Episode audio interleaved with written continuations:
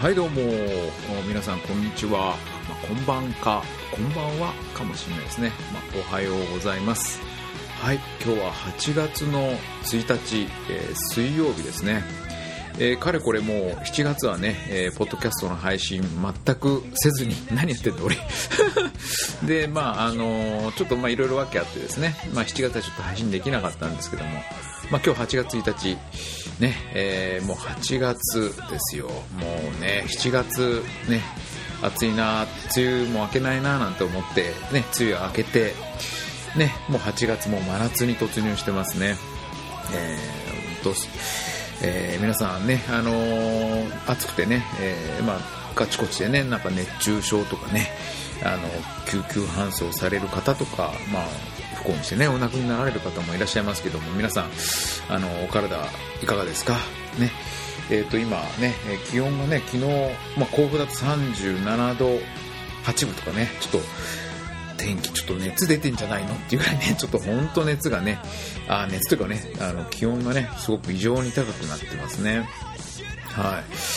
い。まあ、非常にですね、暑くて、あの、本当気がめっちゃうようなんですけどもね、えー、もう、あの、このスタジオ、甲府のスタジオはですね、あの、まあ、エアコンがね、入って、まあ、非常にいい、えー、環境でね、えー、まあ、配信できてますけども、はい。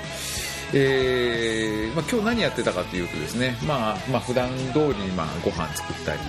コーヒー入れたりして。で、まあ、あの涼しいうちにね麦茶を入れたりあの、まあ、ご飯をね炊いたり食洗機を回したりとか、まあ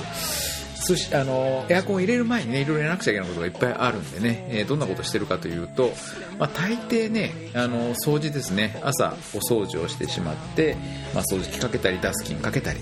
ね、してえ今日はねあのちょっとエアコンのねあのフィルターをしとまあ綺麗にしましょうと。ね。掃除機のあのまあ、えー、でねあの埃をね取って、まあ、僕の、あのまあ、うちのエアコンはねあの最新型のあのエアコンじゃなくてもう10年ぐらい前のエアコンでね、まあ、自動のその埃をね、えー、吸着あの自動で掃除してきれいにする仕組みがねついてないので、まあ、手動でね、まあ、2週間なり1ヶ月ぐらいに1回ね埃をまあ取らなくちゃいけない。まあ、撮ったついでにねあのエアコンの、ね、内部覗いたことあるかどうかはみんなわかんないんですけども中覗くとねこうエアコンの、ね、フィンっていうのがねついてて要はあの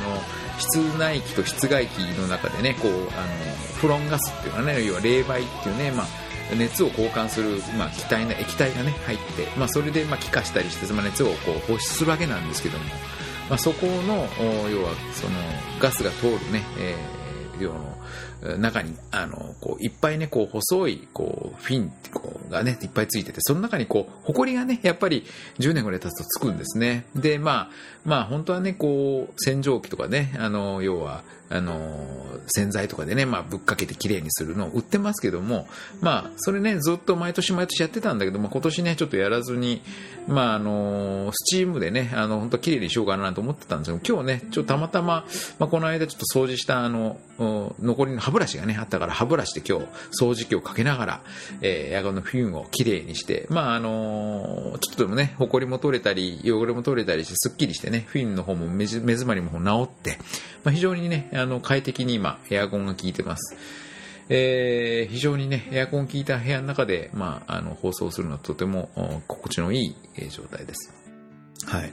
最近ね、お掃除ばっかりしてまして、あのー、皆さんね、どういう、あのー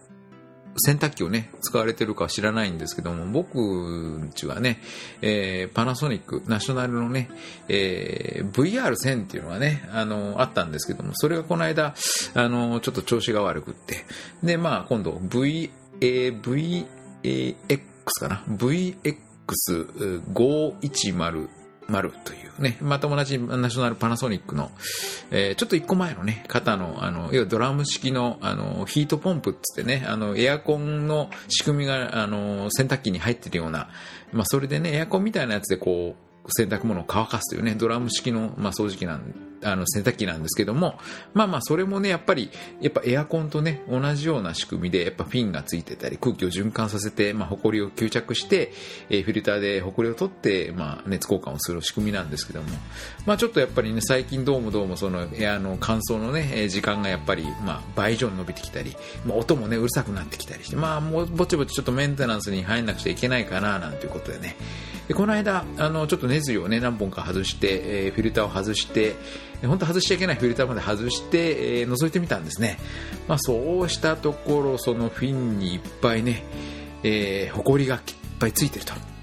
まあ、これいかんということですね。えー、あのー、やっぱりさっきのあの歯ブラシですね。要はその歯ブラシを今回使ったわけです。歯ブラシを使って、え、掃除機を使って、埃を吸引しながら歯ブラシでこう埃をかき出して、まあ、フィンからね、まあ取れるは取れるはよくもまあこんなにね、まあ、ついてたかってくらいね、埃が取れました。ね、まあ、おかげさんでね、あの、つまようじも使ったり、まあ、フィン、ちょっとまあ、ちょっと曲がっちゃったりとかね、あれららしながら、まあ、全部取って綺麗にして、で、まあ、元通りに直してネジを締めて、まあ、おかげさまでね、えー、新品同様、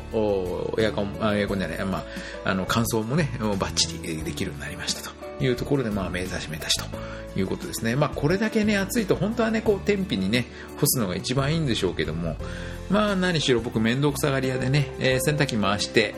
ね、もう、外にね、これだけ暑いと外に出るの嫌だと、ね、いうことでもう、ね、いいやいいや、もう乾燥機で乾かしてしまえということでね、まあ、最近洗濯物をね、えー、まあ、もうほとんど外に出すことないですね。えー、もう乾燥機で乾かして、で、まあ、それを取り込んできて、で、家の中で子供たちに畳ませると。まあそんなことをね、やってますね。はい。まあ、最近ね、今日、そのようなことをしてましたね。はい。はい。で、まあ、あのー、まあ、いろんなポッドキャストをね、どんなことを話すかっていろいろ、まあ、思うこといっぱいあるんですけども、どうしようかな。まあ、あのー、まあ、ね、まあ、このポッドキャストをお聞きの方、どっちかというとね、Mac とかね、iPhone とかお使いの方が多いと思うんですけど、まあ、マウンテンライオンの話ですかね。うん。あのー、まあ、レビューもね、まあ、どうかなと思うんですけども、まあ、僕も実際ダウンロードしましたよ。はい。あのー、ダウンロードが開始になったのがね、夜の10時半とか11時ぐらいにもうね、あのー、ツイッターとかでね、あのー、売り出してるよってね、出てましたけど、もうその時僕はすでにもう床、あの、ベッドに、入ってて、もうめんどくさいなと思って、もういいや、ね、明日の朝起きてやればいいやってことでね、えいたんですけども、それもすっぽかして、まあ結局、発売して2、3日経ってからダウンロードしました。はい。で、えー、どんなことを今あ、マウンテンライドになってから何が変わったかっていうと、そうですね。あの、メモかな？メモが、あのー、メモとかリマインダーか、がね、あのー、使えるようになったのかな？あの、Mac でもね。あの、僕は、まあ、の、Mac mini なんだけども、まあ、それで、前までね、あの、ライオン、まあ、その前はスノーレパードだったんだけども、まあ、それが使えるようになったということと、あと、あのーえっと、通知センターなのかな？通知センターが、まあ、出ることになって、まあ、あのリ、リマインダーもね、出てきたり、メールも出てきたら、まあ、あの、メールがどこどこから来たよとかね、えー、えー、このタスクみたいな感じでね、まあ、ちょっとこの仕事っていうかね、この、まあ、リマインダーも出たりして、まあ、それがね、まあ、便利かな、変わったかな、っていうことぐらいで、えー、実際何、200以上の変更点があるって、えー、どこに書いてあったような聞いたような気がするんだけども、僕が気づいたのはその3つぐらいかしらね ね。まあ、あの、そのぐらいだったかしら。で、えー、どっかの誰かさんがね、あの、どっかのポッドキャストで言ってましたけども、あの、画面がね、えー、綺麗になったっていうね、あのー、非常にこう、くっきりさっぱりしてるっていうようなね、えー、話があって、あの、それはね、僕も、あの、感じました。あのね、あのーなん、なんていうんですかね、全部、あの、何、アプリのアイコンもね、で、この今、 GarageBand 出してるんですけど、 GarageBand のこの表示もね、あれなのかね、こう、 Retina 対応になって高精細になったのかもしれないですね。あの、非常にこう、くっきりしてますね。僕はあの Mac mini なんでね、画面はこのソニーの32インチの、ね、ブラビアにあの HDMI でつなげて、えー、表示してるんだけども、あの非常にね、綺麗に映っています。はい。それがね、あの変更点かなっていう気がしますね。まあ、とねあの専門家の方はねあのきっとここ変わったんだよとかねあそこ変わったんだよってことがあるんでしょうけど僕にはまあよくわからないですね、まあ、3つぐらい、まあ、便利になったかな、まあ、1700円ぐらいの価値はあるのかね。よくわかんないですけどね。まあでもそのアプリも何アプリってこのライオンのこの OS っていうのかな。OS もあのライオンからまあマウンテンライオンになったらまあ容量も軽くなったと。僕って10か10ぐらいあれかな？10ギガバイトぐらい減ったのかしら？ちょっとわかんないそんなにちゃんと調べてはないけどわかんないんですけどね。そのぐらい容量がちょっとね減ったりしたかなっていう感じがしますね。はい。まあまあそんなマウンテンライオンのお話ですね。うん。で、えっ、ー、と、あとね、えっ、ー、と、僕はですね、この間、あの、まあ、家族みんなで、あの、7月22日にね、あの、もう本当5月ぐらいからね、あの、申し込みしてたんですけども、はい、あのこ甲府からね、あの、東京までよく、まあ、ちょくちょく月1回ぐらい遊びに行くんですけども、あのこの間ね、えー、やっとね、あの東京スカイツリーってところにね、あの行ってきました。はい。あの、東京スカイツリーだけがね、えっ、ー、と、まあ、あの、夕方ぐらいからね、あの、夕暮れで、まあ、日が沈んで、まあ、夜景ね、えー、まあ、綺麗だろうななんて思ってね、えー、まあ、期待してワクワクして、あの、まあ、9時半から入場って申し込みしたんですね。で、5月の22日ぐらいに申し込んだのかな。で、まあ、その日から、まあ、あの、一般入場もね、できるみたいなんだけども、まあ、あの、僕はもう先に申し込んで、あの、まあ、チケットをゲットしてというところで、まあまあ、僕の周りでは、まあ、どっちかっていうと、まあ、一番乗りで行ってきたような感じなんですかね。うん、まあ、あのー、行ってきました。で、まあまあ、でも5時半からなのでね、あのー、まあ、朝から出かけるにしろ、時間がね、えー、潰さなくちゃいけない。で、まあ、あのー、うちの嫁さんとね、まあ、娘は、あの、韓国、ね、韓流にハマってて、で、あの、なんかね、少女時代が娘が好きで、うん。で、かみさんはシャイニーが好きで、なんだかよくわかんないですけどね、あの、そういう韓国系の、こう、うんまあ、歌手の方とか、まあ、あの、韓国のね、まあ、少女時代なんかね、すごく有名ですよね。えー、まあ、娘ハマってて。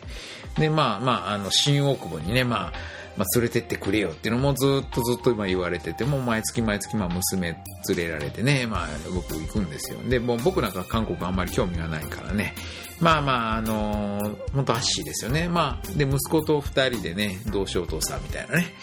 まあ、つまんないね、なんていう話でね、まあ、秋葉原行ってもね、息子もそんなに電化製品興味があるわけでもないし、で、僕もあの、ヨドバシカメラぐらいしかね、行くとこないわけですね。で、よくわかんないし、時間潰すのが非常に困るんですね。本当、あの、嫁と子供、あの、娘は、一日中ね、もう、新大久保でブラブラ、ブラブラしてるわけですよね。で、男のね、週、あの、僕とね、息子はもう本当困るから、じゃあ、あの、息子とね、二人でね、あの、まあ、暇つぶしというかね、時間つぶしのために、まあ、お台場合衆国でも行ってこようかっていうふうなことになってね、で、じゃあお台場合衆国に行こうなんてね、えー、嫁に話したもんだら私も行きたいと。まあ、そんなことで、まあ、結局まあ、娘も嫁も、まあ、一家4人でね、まあ、結局お台場合衆国にね、まあ、要は5時半のスカイツリーに入場するまで、まあ、行ってきました。で、お台場合衆国ってね、もう随分前からやってたんですよね。で、僕らも本当今回初めてね、あの、今本当はね、車で行って、お台場出国周辺のね、車に、えー、駐車場に車を止めてっていうところがいいんだけど、まあ我々いつも、だいたい新大久保駅前のすぐ、あの、まあ、安いね、あの、1日止めても1400円かな、1500円ぐらいの駐車場にね、車を止めて、で、まあそこからね、まあ電車を使ってゆりかもめに乗ってお台場まで行ってきたということですね。で、えっ、と、大人が、あれかな、お台場合衆国に入るのに1500円とか、1800円ぐらいかかったかしら。で、まあ、子供たちが、1200円とか1300円ぐらい取られるんですね。まあ、一家で、まあ、大体5、6000円ぐらいかかって。まあまあ、その、夏休みのね、あの、えー、ラジオ体操カードみたいなのね、もうもらって、うちわをもらって。まあまあ、その日はね、ちょうど、まあ、天候が曇りで、まあ、そんなに、まあ、暑いんだけども、そんなにこう、びっくりして、あのー、もう、何、こう、ヘロヘロになるほど暑くなって、まあ、だいたい最高気温30度ぐらいでね、まあ、ほど、程よい過ごしやすさのところで、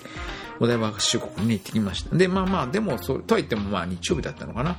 で、まあ、結構人もね、いっぱいいて、えー、家族連れカップルね、えー、皆さん来てましてね。で、まあ、あの、入ってきたわけですね。まあ、フジテレビも、もうエレベーターもね、結構エスカレーターも、もう1時間、2時間待ちのような状態で、まあ、フジテレビ本社はね、入れずに、あのー、まあ、平台ね、えー、な、なんだっけ、あの、めちゃイケの、ガリタ食堂だったかな。あのー、は、行きたいななんて思っててね。まあ、あとはその、えー、まあ、いろいろあったんでしょうけど、あのー、まあ、ね、ただ行ってきたっていうところでね、あの、ね、あの、めちゃイちゃめちゃめちゃイケてるっていうところでガリタ食堂ってね、あって、まあ、デあの、ディレクターさんのガリタさんという方がね、あの、まあ、矢部さん、ね、矢部博之さんが、まあ、痩せすぎているから、まあ、あの、ダイエットじゃなくて、要は太らせようデブエットっていうのをね、やるっていうところで、まあ、あの、ガリタさんが、まあ、好きなお店、美味しいものをまあご紹介して、まあ、それをずっとガリタさんのペースで食べてという、そういう番組がね、めちゃイケてあるんですけども、まあ、それの、まあ、関わったお店っていうかね、あの、美味しい、まあ、うなぎ屋さんであるとか、カレー屋さんであるとか、まあ、東京都内のね、美味しいお店が、まあ、えー、要はお味見させてくれる程度ね、ブランチを提供してくれると。まあ、そういうガリタ食堂そこに、まあ、ご飯を食べにね、行ってきたり。まあ、あと、何ですかね、うんこがありましたね。ガンダム。ね、三浦靖子さんの、うんこガンダムっていうのがね、あの、ガンダムって確かそんなことが書いてあったような気がしますけどね。うん、まあそういうものとか、あと、えー、ハネルの扉のね、お化け屋敷であるとか、うん。まああのー、まあまあ、お台場合衆国ね、あまあこういうものかというのを、まあ満喫してきたということですね。え、あのー、まあ、あの一生に一回はね、行ってもいいかもしれないですね。うん、あの、多分、僕の感想だと、もうすぐこれお台場合衆国こう、やめちゃうのかもしれないですね。あのー、だんだんだんだん毎年毎年こう、えー、まあ噂によるとつまんなくなってきてるというふうな話もあって、で、あのー、多分こう、目新しいものがなくなってきたんでしょうね。きっとこう、盛り上がりに欠けるというかね、まあでもそれなりにお客さんも入ってるし、まあフジテレビの、まあいい収入源になってるんだろうけども、ちょっとしたら来年はないかもしれないですね。あのー、ひょっとしたら来年は違うことを、イベントをやるかもしれないな、っていうふうに僕は行ってきて感じました。で、まあ、お台場もね、まあ、そこそこ、本当10時、11時ぐらいから、あ2時、3時ぐらいまでね、お台場で過ごして、で、あのー、スカイツリーのね、あのー、まで、まあ、電車でまた移動しまして、うん。でね、あのー、えー、空町っていうね、あのー、ショッピングモールっていうかね、まあ、あの、スカイツリーの中、中とか、まあ、下にね、まあ、空町っていう、まあ、いろんなお店がね、あの、入ってて、ショッピングモールですよね。な、もう30、30、40ぐらいあるのかな、お店が。まあまあ、あのー、甲府のね、山梨の甲府だとね、本当こう、あの、知れてるね、お店しかないんだけども、まあまあ、ああいうこう、都内のね、ああいうこう、複合的な商業、商商業的なね、ショッピングモール、非常にですね、あのー、まあ、子供たちもね、喜んだし、まあ、嫁も喜んでたし、まあ僕もね、すごく目新しいものいっぱい見れて、まあ大変良かったですね。で、まあ娘が大喜びしてたのは、あの、ディズニーストアっていうのがね、あって、あのウォルト・ディズニーのね、あのグッズとかそういうキャラクター商品売ってるお店が中に入ってたんですね。もう飛びついてましたね。はい。僕は全く興味ないんで行かなかったんですけども、ディズニーストアがあって、あの、非常に、えー、喜んでましたね。なんか、娘豆の、なんかこう、ぬいぐるみみたいなのね、あの、えー、トイストーリーかなんかで豆かなんか出てくるのかな。あと、少女時代のなんとかちゃんっていうのはファンで持ってて、それがいいってことでね。まあ、それで、あの、言ってましたね。あと、あの、東京スカイツリーのね、えー、中に、あの、ハローキティジャパンがね、あって、まあ、嫁はね、この猫が好きみたいで、このキティちゃんの猫がね、好きみたいで、えー、猫を見に行ってましたね。まあ、あの、グッズが売ってたのかな。猫、まあ、化け猫、あまあ、猫だね。キティちゃんね。あの、キティちゃん好きみたいでね、あの、非常に喜んでました。であの5時半からね入場でもうあのブラブラブラブラしてで5時15分ぐらいから、まあ、入場のね、まあ、あのクレジットカード買ったんでクレジットカードを通して、まあ、入るんですけども、まあ 5, えー、5時からのお客さん5時半からのお客さん6時からのお客さんってこうね列が別々に並んでて、まあ、そこに一列で並ばされて、まあ、あの時間になったら、まあ、じゃあ入ってくださいっていう形で。はいあのー、ね、スカイその時の、ね、様子、まあ、あの動画で見たい方は僕のね、あの、YouTube の、えー、ところを見ていただければですね、あの、まあえー、1階のね、えー、要はあのその何東芝のあのすごくハイテクなあのエレベーターのね、えー、で、えー、すごくこう高速のね30人とか40人いっぺんに運べるようなエレベーターが何機もあってそれでまあ上に上がるんですけども、まあ、その時の様子のね、えー、動画をねあのアップロードしてありますのでもし興味のある方は見てください。あのエレベーターで登っていく様子ですね、えー、その展望室までね登って。で、まあ、外を眺めて。まあまあ、あのその空中回路っていうのはね、また別に1000円ぐらいかかってね、1人1000円ぐらいかかった払払ったような気がしますけども、また別にそこの、要は、えー、展望室で、えー、新たにチケットを買って、で、まあ、あのまた空中回廊まで行って、ね、えー、まあ、その時の、まあ、あの動画の方もね、まあ、アップロード、まあ、してあります。で、あのー、まあ、降りて来たところね、空中回廊から降りてきたらですね、あのー、まあ、テレビとかでね、よく紹介されている、まあ、床がね、ガラス製の、あのー、本当下がね、えー、見えるという、ね、あの、ガラス製のね、床のところをね、見たりとか、まあまあ、あのー、非常にね、えー、楽しい経験というかね、まあ、東京をかなり満喫してきました。はい。そうですね、あのー、感想はですね、あのー、多分ね、煙となんとか高いところにね、登るっていうじゃないですかね。まさにそんな感じかなっていうね、感じがしますね。あのー、ね、まあ、結局、あの、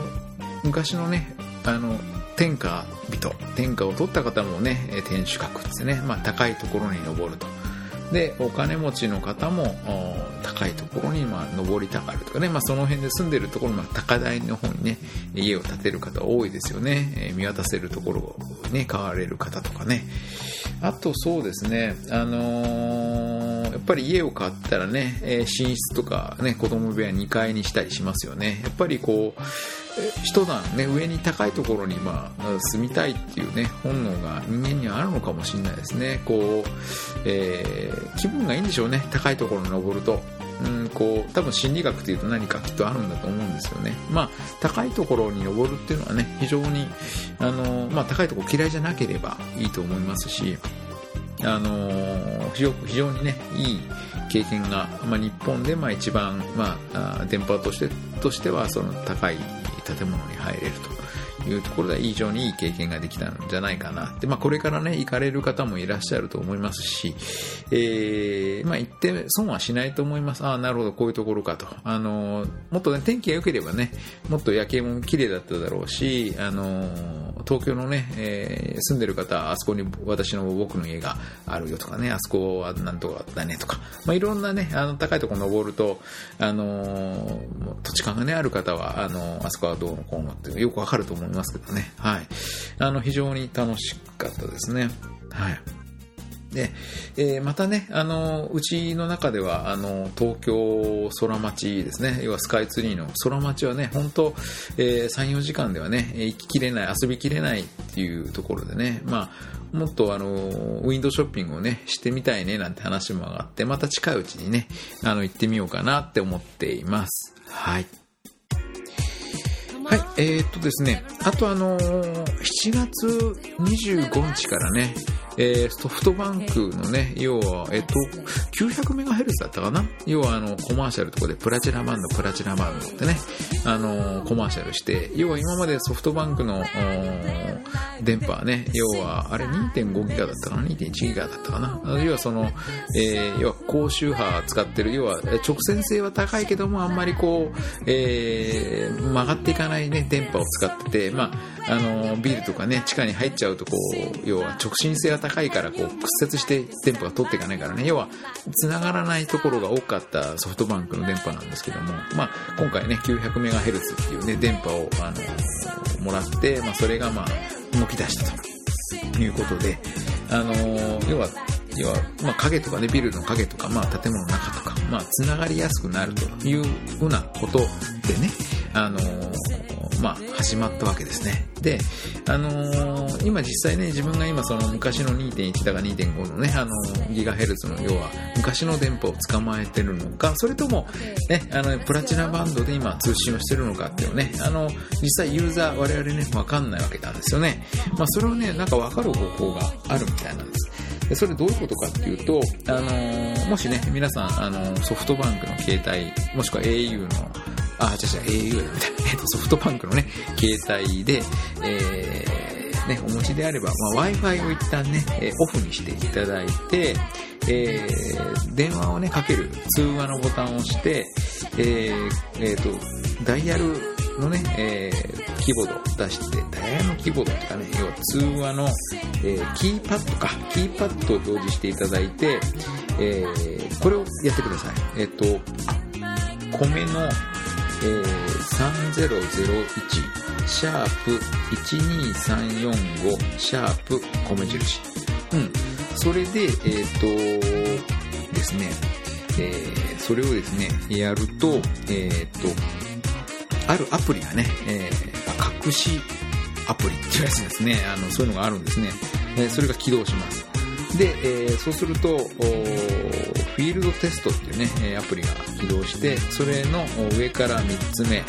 えー、UMTSCELLENVIR なんじゃらかんじゃなくてね、えー、それをタップしていただくと、えー、2番目のね、えー、ところ UMTSRR インフォですね、それをタップします。そうすると、えー、上から3番目と下から2番目かな、のところにね、えー1万812とか、えー、9862とか、まあそういう、あのー、数字がね、表示されると思うんですけども、ま、それで、もしプラチナバンドであれば、あ2937から3088まで。と、あと、えー、2712から2863っていうね、えー、その数字が、あのー、出ていればですね、えー、あなたはプラチナバンドで、まあ、繋がってますよということだそうです。で、あのー、僕のね、あの、Facebook とかね、えー、Twitter でつぶやいてますので、もしあの、見てない、聞いてないって方は、もしやれたらそこのリンクで、えー、飛んでいくか、もしくはプラチナバンドを確認する方法っていうところでね、えー、Google 先生に調べていただければ、多分今結構拡散してるので、え、そういうのがわかるかもしれないですね。はい。いやいや、あのー、そうですね。あの、今回ね、あのー、お話しする内容はね、あのー、まあ、マウンテンライブの話であるとか、まあ、ね、猛暑の話であるとか、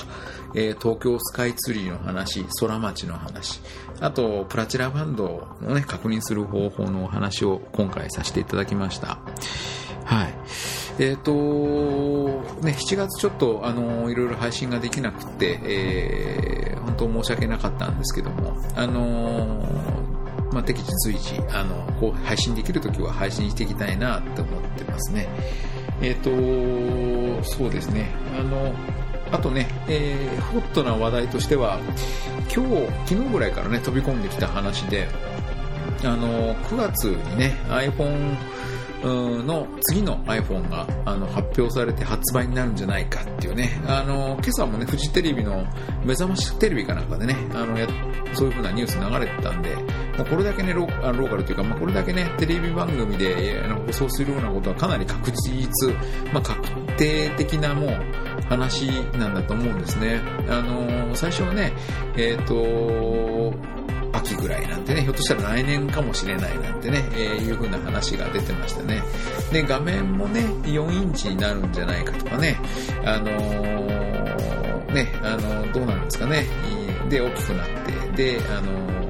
えー、球面になるとかね、あの、今の、こう、えー、iPad みたいなね、背面がアルミになってるんじゃないかと。いろんなね、あの、話が出てますけども、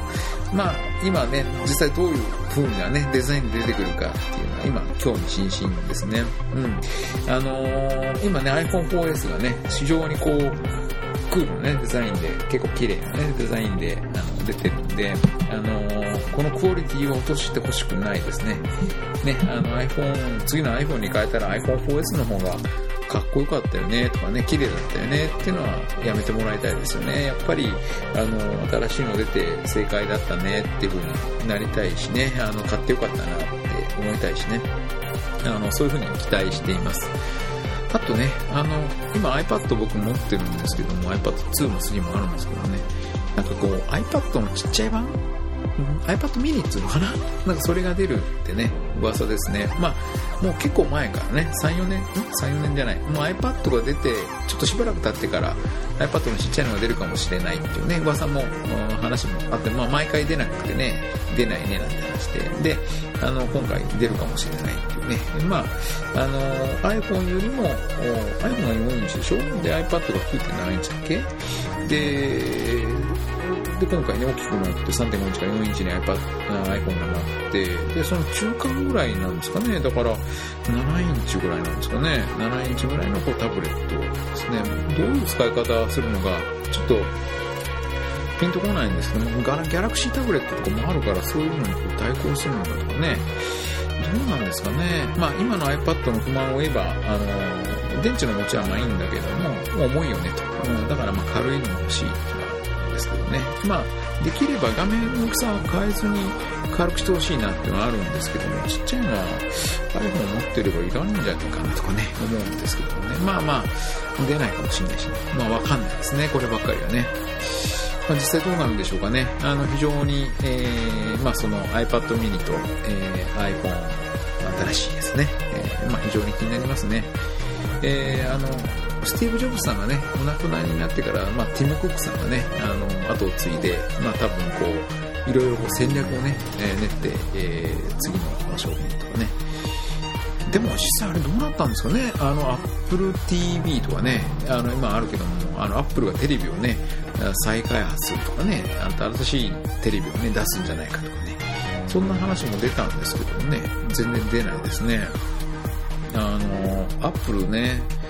なんか前もあの、スティーブ・ジョブズさんがね、あの、 Apple を去ってから、ちょっと一時期こう、 Apple もね、こう、変な道っていうかね、ちょっと変な方向に行って、もうほんと倒産しかけたっていうね、あの、過去があるからね、あの、 Apple さんいなくなった、あスティーブさんがね、いなくなってから、あの、非常にこう、動向みんな注目してるだろうし、あの、二の舞をね、どうしくない。ね、みんなアップル大好きだからね。まあ、なあと思うんですけどもね、今回のマウンテンライオンはね、ちょっと、あの、まあ、賛否両論あったりね、あの、iPad mini だって出ればね、きっといろいろ賛否両論あるだろうし、まあ、今回の iPhone、新しい iPhone もね、えー、iPhone4S までね、きっとスティーブ・ジョブズさんが関わってくれているとは思うんだけど、多分今回のね、iPhone はそんなにこう決定権出すのは多分ティム・クックなんでしょうけど、その辺で実際ね、どういうものが出てくるか、それを、まあね、スティーブ・ジョブズさんがね、こう日本のこの全の心を持ってね、商品ですね、開発を作ってたところでね、結構日本人がね、好きな商品、こだわりを、ね、持ったね、作りやすいというか、まあ、伝統工芸品のようなね、こう、日本の名刀、ね、刀みたいなね、こう、作り方、まあ、商品ね、まあ、これだけ綺麗なの出してるのはそういう、こう、こだわりがあるかなんでしょう、まあ、僕としては、あの、ね、こう、本当こう、所有してね、よかったなとか、見て綺麗だなとか、そういうのをね、あの、出してほしいなって思います。あの、売れるからね、えー、何でも作って出しちゃえっていうね、こう、ポリシーもアイデンティティもないようなね、ものづくりには決してしてほしくないなっていうふうに思う次第ですね。はい。えっ、ー、と、そんなぐらいですかね。え、また、あの、次ね、お聞きになられたい方はね、あと YouTube、またね、僕の YouTube 見られたい方ね、だされば、あの、アップしていきますので、はい。えー、どうもご視聴ありがとうございました。はい。じゃあまたよろしくお願いします。